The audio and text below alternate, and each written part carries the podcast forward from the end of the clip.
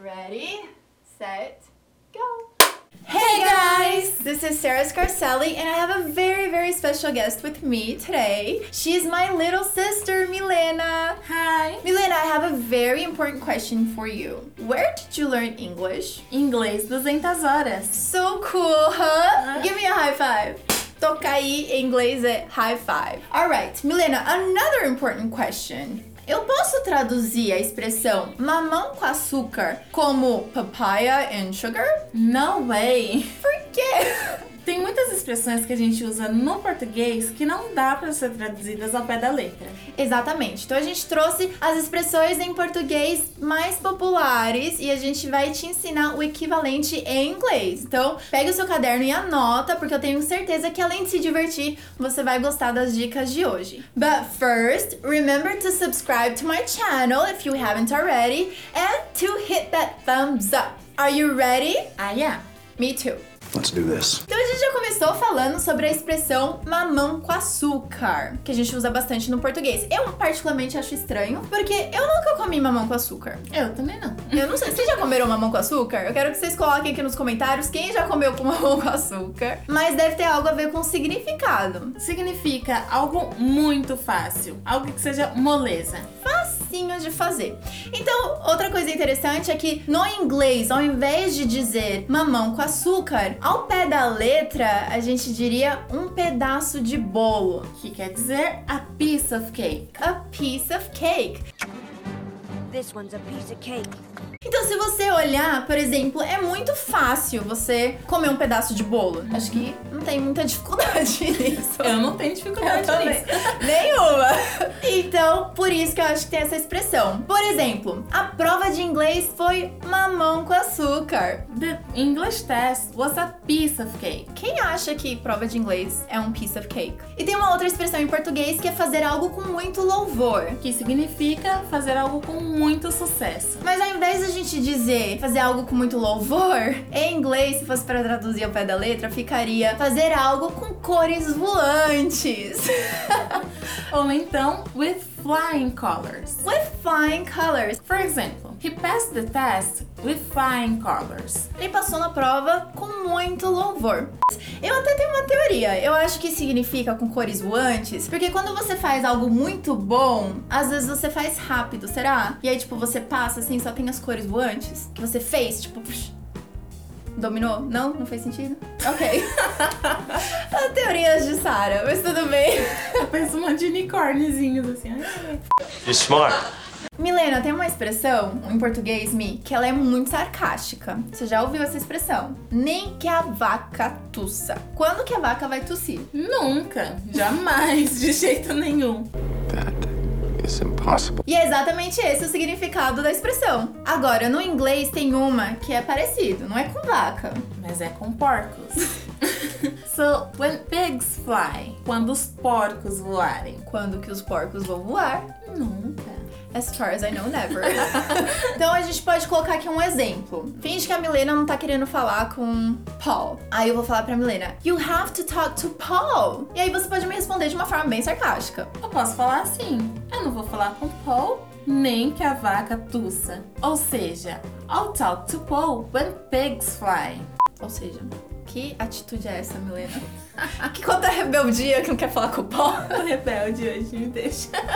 E tem uma outra forma que é em forma de resposta, né? Por exemplo, você vai conversar com o Paul? Will you talk to Paul? Como você responderia no português? Nem que a vaca tussa. Em inglês pode ser not in a million years. Imagina a gente viver em milhões de anos. Você vai estar vivo depois de milhões de anos. Você nunca vai conseguir falar not in a million years. E uma dica de pronúncia aqui é que assim, not in a million years, você também pode dizer not in a million. Not in a million years, not, not. Quase como se fosse um nó. Not.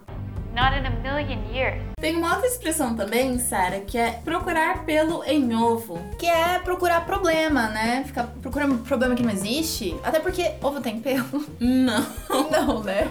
Em inglês a gente pode dizer to nitpick. Aqui também tem um T que eu não tô fazendo som. To nitpick. E nit significa Lêndia. sabe? Então é como se fosse ficar caçando problema. Se você conhece uma pessoa que é assim, em inglês tem uma forma de descrevê-la. Você pode chamar essa pessoa de nitpicker. Vamos colocar no exemplo? O marido dela vive procurando pelo em ovo. Você pode dizer her husband nitpicks about everything. Tipo, procura pelo em ovo em tudo. Bem exigente. Chatinho, né?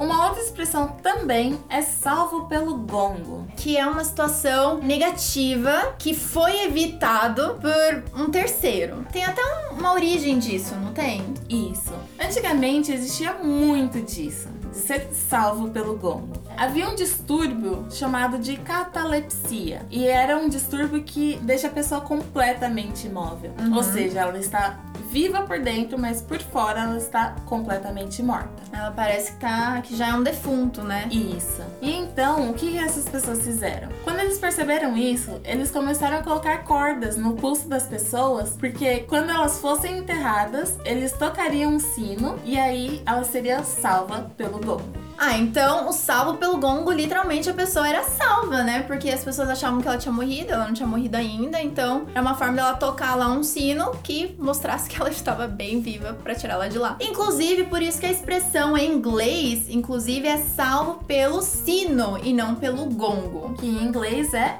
saved by the bell. So, for example, Paul wanted to confront her about something, but her cab arrived, so she was saved by the bell. Uh-oh, saved by the bell. Mi, e a expressão a barra está limpa? Quer dizer que você quer fazer alguma coisa sem que outra pessoa veja. Exato. Então, em inglês, ao invés de dizer a barra está limpa, você pode dizer a costa está livre. Ou em inglês, the coast is clear. Exato. For example, will you let me know when the coast is clear? Hum, então você me avisa quando a barra estiver limpa. Ô Mi, e a expressão dar com a língua nos dentes? Quer dizer que você vai contar um segredo antes da hora. E a expressão em inglês já significa deixar o gato sair da sacola. Let the cat out of the bag. to let the cat out of the bag.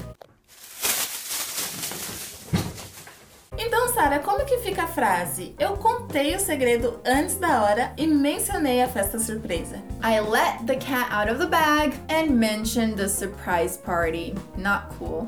Omi, e jurar de pés juntos.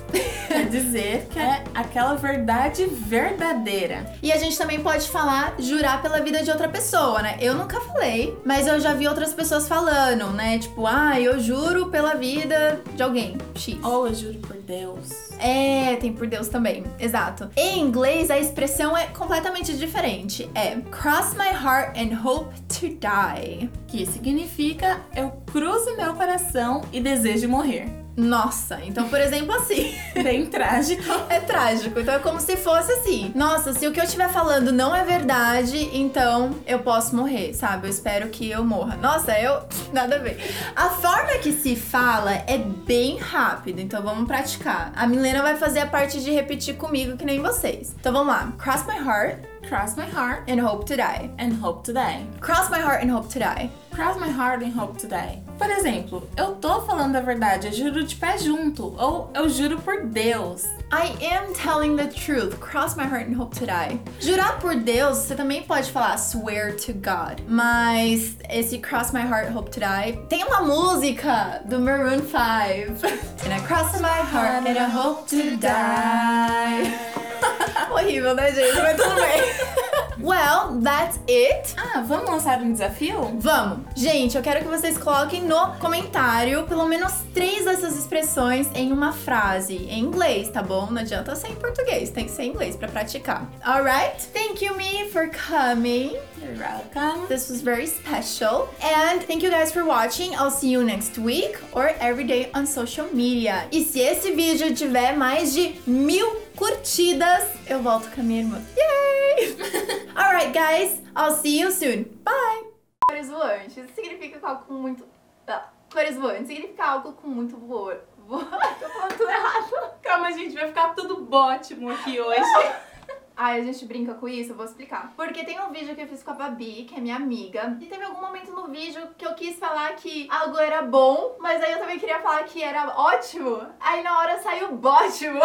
Bom, eu vou deixar o link na descrição, você, ou no comentário aqui, eu posso fixar. Eu quero que vocês vão nesse vídeo e percebam se você encontra esse erro do Bótimo. Se você encontrar, você pode colocar hashtag Bótimo, tá tudo ótimo, tá uma beleza.